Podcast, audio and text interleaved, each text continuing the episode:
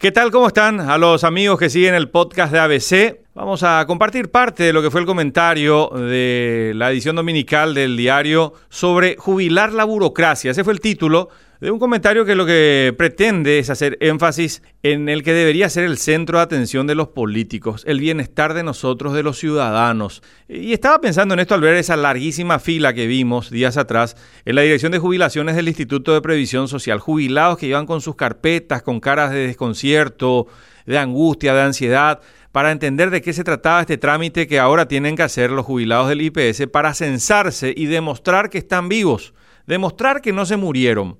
De eso se trata el trámite que les impone el IPS, que hasta hace unos meses también les pedía que cada tres meses entregaran un certificado de vida y residencia para demostrar lo mismo, que no se habían muerto y que por lo tanto tenían que seguir cobrando sus jubilaciones. ¿Y todo esto por qué se da? Se da porque según nos explican en el IPS, que no pueden acceder de forma directa a los datos que tiene que tener el registro civil, que es la entidad del Estado que certifica los nacimientos, los matrimonios y las defunciones de los ciudadanos del Estado paraguayo.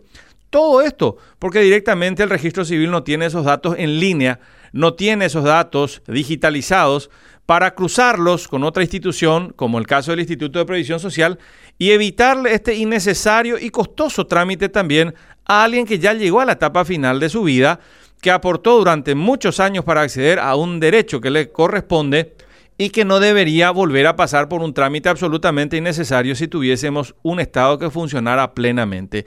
Si a alguien le quedan dudas de cómo nos trata el Estado, es solo cuestión de mirar cómo nos tratan la ANDE, la ESAP, o ahora ver cómo quien tiene que subirse a un colectivo se convierte también en víctima de los revendedores de tarjetas para colectivos, que es lo que nos faltaba.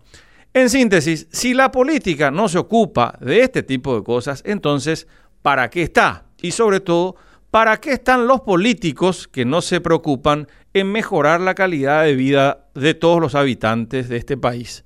De eso se trataba el comentario de esta semana. Una buena semana para todos. Nos encontramos la próxima semana.